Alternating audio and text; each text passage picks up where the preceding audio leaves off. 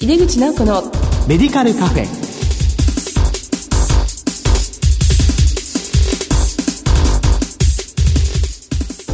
こんばんは。帝京平成大学薬学部の井出口直子です。井出口直子のメディカルカフェ。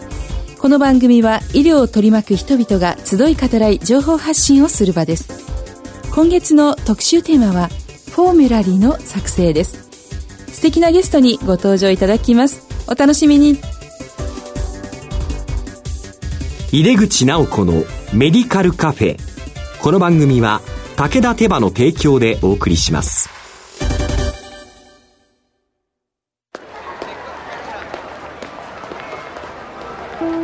世界は大きく変化している。価値観も大きく変わっている。これからの時代健康とはどんなことを言うのだろう。医薬品には何が求められるようになるのだろう一人一人に寄り添いながら価値ある医薬品を届けたい私たちは武田手羽です帝京平成大学薬学部の井出口直子です。フォーミュラリーの作成特集の1回目です。ジェネリック医薬品をさらに有効活用するためにと題してお送りします。ゲストは、聖マリアンナ医科大学薬剤部参与の正原慶宗さんです。正原さんどうぞよろしくお願いいたします。よろしくお願いいたします。正原先生には3年ほど前にもこの番組にご登場いただきまして、その時もありがとうございました。で、また、あの、こちら来ていただきまして、とても嬉しいです。改めまして先生のご略歴、ご専門を教えてください。私は、あの、1975年に大阪薬科大学を卒業して、あの、今の聖マリアンナ医科大学病院に入りました。当初は薬物動態学を専門としてたんですけども、まあ、1990年代になって病棟薬剤師、臨床薬剤師を目指していこうということで、臨床薬剤師を目指しています。で、学位は薬物動態学で明治薬科大学からいただいております。ありがとうございました。まあ、その後、あの、現在のセンバリアンネ医科大学病院の方の薬剤部長として、ま、長くご活躍され、まあ、現在は参与というお立場ということでよろしいんでしょうか、ね、そうですね。じゃあもう少し詳しくということで、えーはい、2001年に薬剤部長に就任しまして、まあ、あの、その時に病棟薬剤師の専門性とか、ジェネリックの推進しようとか、はい、部長になった時も今日の主題であるフォーミュラリーとかは、えーもう2001年に最初からその薬剤師の役割としてそこまで僕の在任中に行けたらいいなと思っていたことが今日のおかげさまでテーマになりました。ありがとうございます。はいあの、正田先生やはりこのゼネリック薬品の推進という形でも大変なご尽力されていらしたわけですけれども、あの、まあ、先生がご勤務されています川崎市にある聖マリアンナ医科大学病院と薬剤部の体制についてもご紹介いただけますか？はい。まあ、あの、聖マリアンナ医科大学病院は川崎市の北部にありまして、はい、1200発症の交渉の病院です。はい、まあ、特定機能病院であります。で、薬剤部は現在、定員は76名になっています。まあ、2001年当初は薬剤師は36名でしたけれども、えー、病棟活動を通じて、えー、薬剤師を増やしてきまして、現在は定員は76名体制になっています。大きな特徴は臨床を担う薬剤管理指導室に薬剤師を30名ぐらい配置しているとこが当院の特徴だと思っています。一人一病棟体制を今は取っています。あの、先生の薬剤部では、あの、海外でね、あの、勉強してきた薬剤師の方も多く採用されていらっしゃるというところでも、一緒にこう特徴が、そういう方がね、ご活躍されていますので、あるかと思います。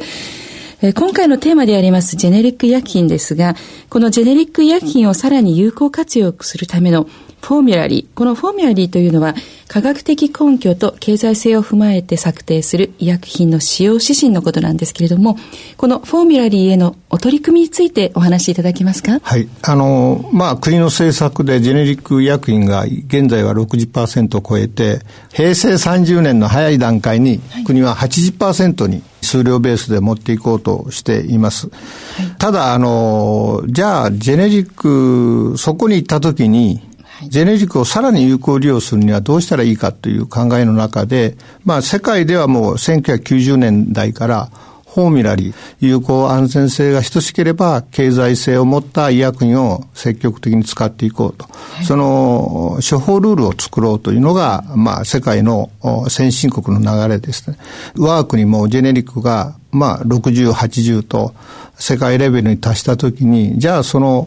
そこに新薬が出たときに、従来安くて有効性のあるジェネリックが新たな新薬に取って変わるときに、きちっとその新薬を評価して、本当に有効性、安全性が優れている新薬なのかっていうことを評価して、あるいは従来のジェネリックと同等だったら、従来のジェネリックをきちっと使っていこうという、そういうきちっとした、まあ、処方ルールを作っていかなければ、ジェネリックを有効的に使うこともできないし、結果的には医療経済が改善しないということになるので、そういうことで医薬品をある程度経済性を持って評価していこうということですね、基本的には。まあ、今までジェネリックを使ってたものが、まあ、新薬に、新しい新薬が出たときに、まあ、それにチェンジをするかもしれないんだけれども、はい、まあ、そこできちっとその、まあ、有効性、安全性を見ながら、経済性も踏まえて評価していくということですよね。もう少し具体的に言うと、どういうような形でこれを評価をされていくんでしょうか？具体的にっていうよりも、例えば PPI、プロポンポンプインヒビターみたいなもので、はい、えー、今まで、えー、オメプラゾール、ランスプラゾール、ラベプラゾールが、3剤がゼネリックになりました。はい、でも、薬としての有効性は非常に高い薬で、ほぼ胃潰瘍、十二指腸潰瘍には、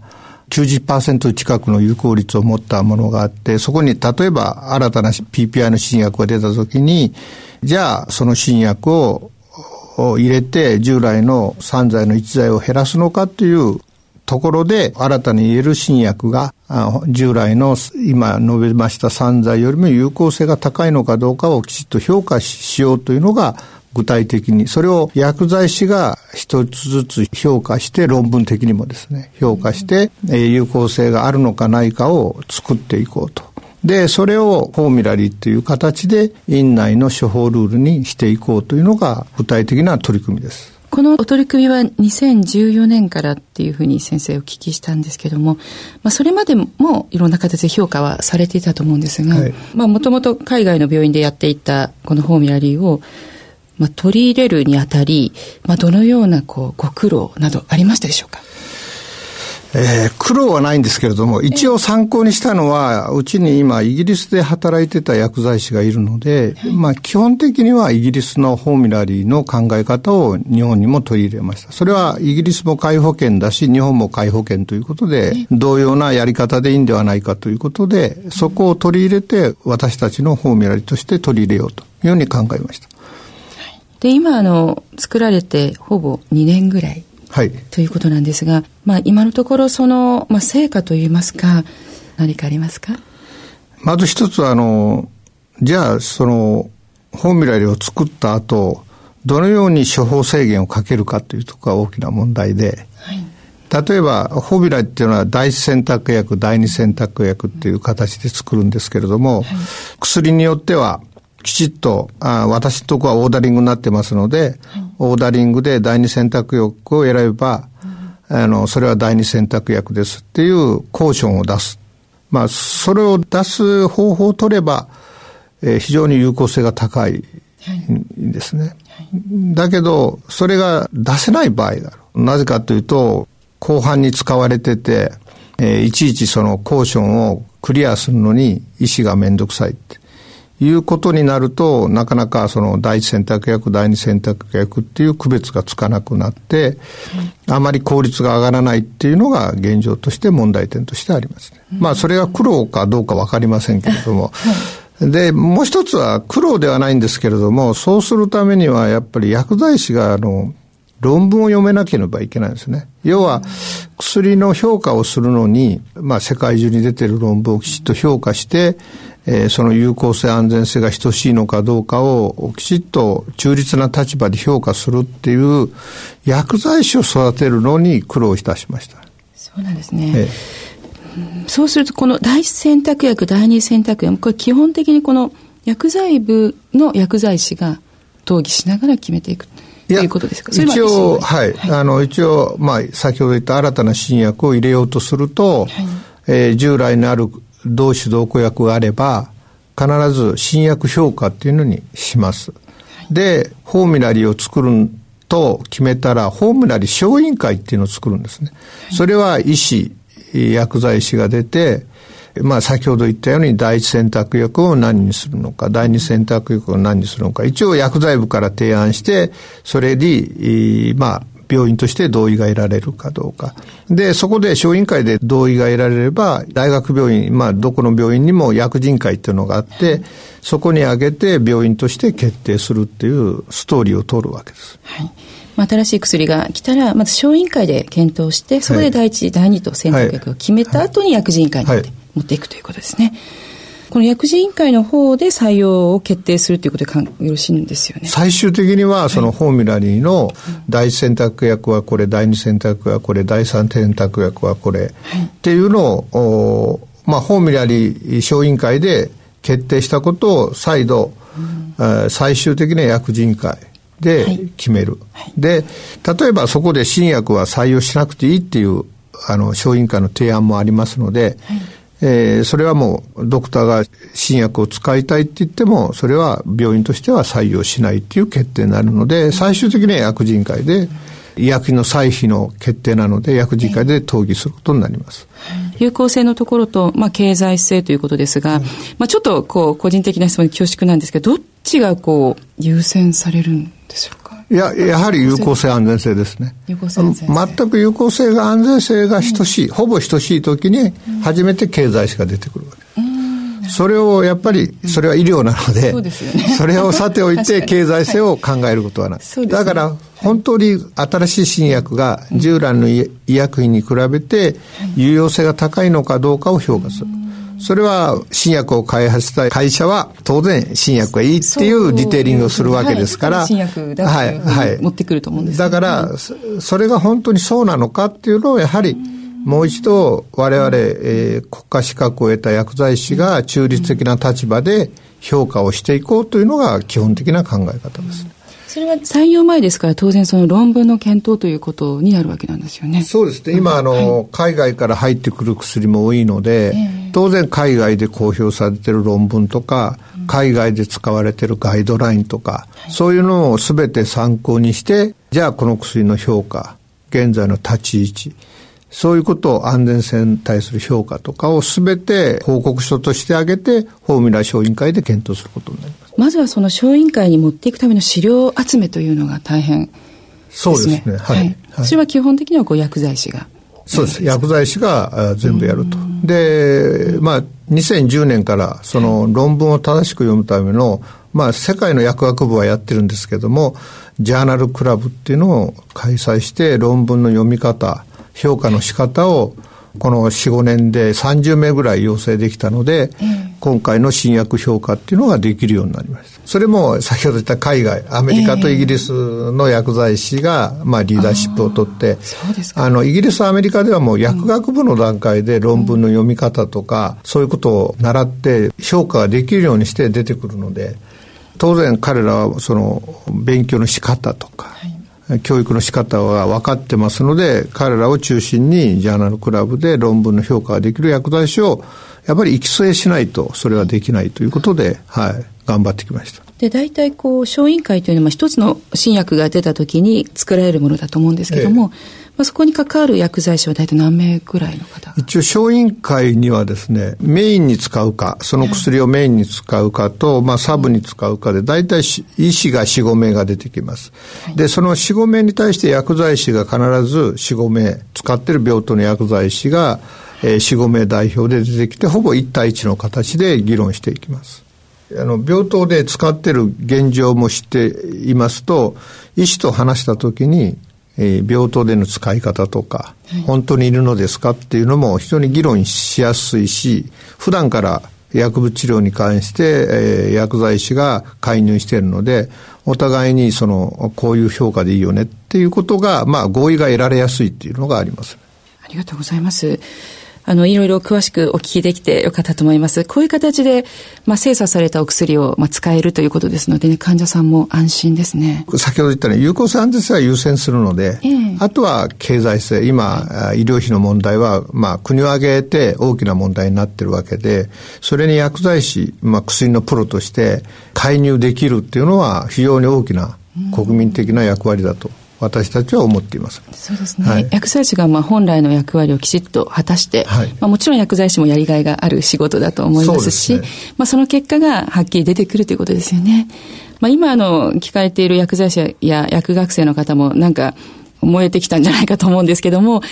薬剤師や薬学生へのメッセージをお願いします。まああの、ぜひ国家資格を得たということをもう一度認識していただいて、やはり国家資格を得たということは、患者さんあるいは国民のために中立的な立場で薬剤師は働くということをぜひ認識していただければいいなと思います。はい、ありがとうございます。えー、というわけで、えー、この続きはですね、まだまだこうお聞きしたいと思いますので、また次回伺います。フォーミュラリーの作成特集の1回目、ジェネリック医薬品をさらに有効活用するためにと題してお送りしました。ゲストは聖マリアンナ医科大学薬剤部参与の正原慶宗先生でした。正原先生、本日はお忙しいところありがとうございました。ありがとうございました。世界は大きく変化している。価値観も大きく変わっている。これからの時代、健康とはどんなことを言うのだろう。幅広いラインナップで信頼性の高い医薬品をお届けします。一人一人に向き合いながらどんな時でも健康を咲かせる力を。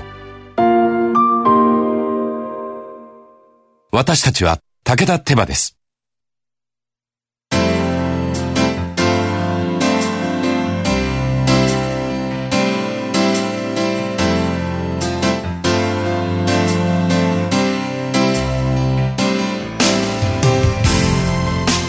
井出口直子のメディカルカフェいかがでしたでしょうか？フォーミュラリーの作成について薬剤師がどう関わるかについても多くお話しいただけたと思います。次回は海外での例そして将来的なフォーミュラリーの活用の話についてもお話を伺いたいと思います。この番組へのご感想などは番組ウェブサイトからメールでお送りいただけます。お待ちしています。さてこの番組は放送後にオンデマンドとポッドキャストで配信しています。毎月第2第4水曜日夜8時40分から放送中の井出口直子のメディカルカフェ。次回は12月28日の放送です。お楽しみに。それではまた帝京平成大学の井出口直子でした。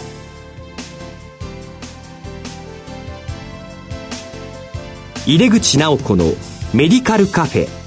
この番組は武田手羽の提供でお送りしました。